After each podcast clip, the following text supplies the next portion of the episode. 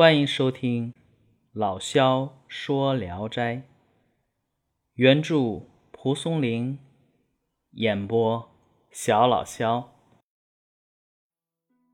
今天讲的这一篇名字叫《戏术》。那么，什么是戏术呢？也就是我们通常说的变戏法的。说有一个用桶变戏法的人，那个桶啊。大小可容一升米，但是没有底儿，空空如也，和普通的戏法看上去啊没什么两样。这个人呢，在街上铺了两张席子，把一升米放进桶里，马上拿出来时，那个桶里啊就有满满一升白米。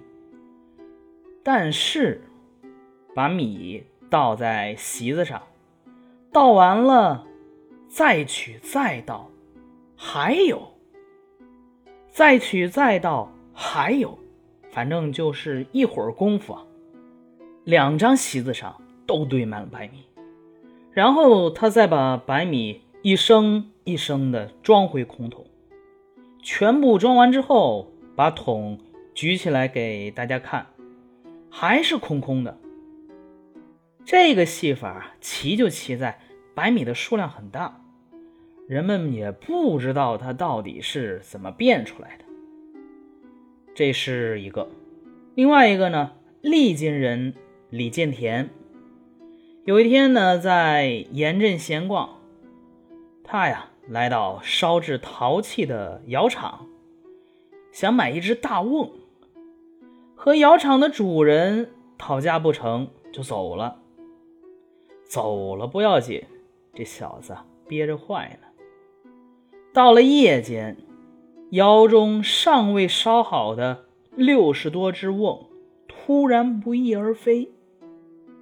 那窑厂主人肯定很惊啊，但他想来想去也没得罪过什么人，就怀疑呀是。李建田干的，便到李建田的住宅来求他。这李建田啊，就推说：“我我我不知道这事儿。”窑厂主人再三哀求他，他半天才说：“啊，我呀，我我替你出窑了，一只瓮也没有损坏，你去看看，就在魁星楼下边有没有？”窑厂主人按照他的指点前往巡视，果然都在。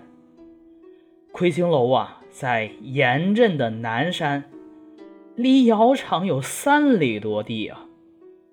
这窑厂的主人呢，雇人搬，三天才搬完。那你说这个李建天，他是怎么着一宿就把这些东西给运过去了？好，这个故事啊讲完了，其实也不叫故事，这就是最基本的志异。咱们以前也说过啊，就是记录奇闻异事的。这个这一篇啊，包括了两个幻术的内容，它的共同特点呢就是记事短而明晰，叙述中呢又各有特点。第一个故事啊，如果是文言文啊，就六十九个字。叙事之外呢，还附有评论，叙述这个木桶戏法的奇异之处啊。第二个故事，一百零三个字，有情节矛盾，有对话，有头有尾，还挺完整。在魔术中，还说了，嗯，这个李建田的奇闻异事。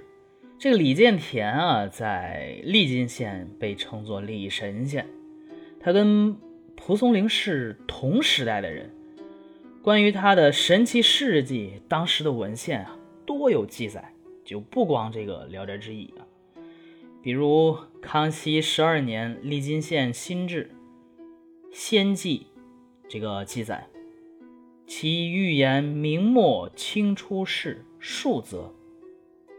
王渔洋在《赤碑偶谈·谈义三》这里边说，李神仙。条一载，其为瞻化李承祥补前程事一则。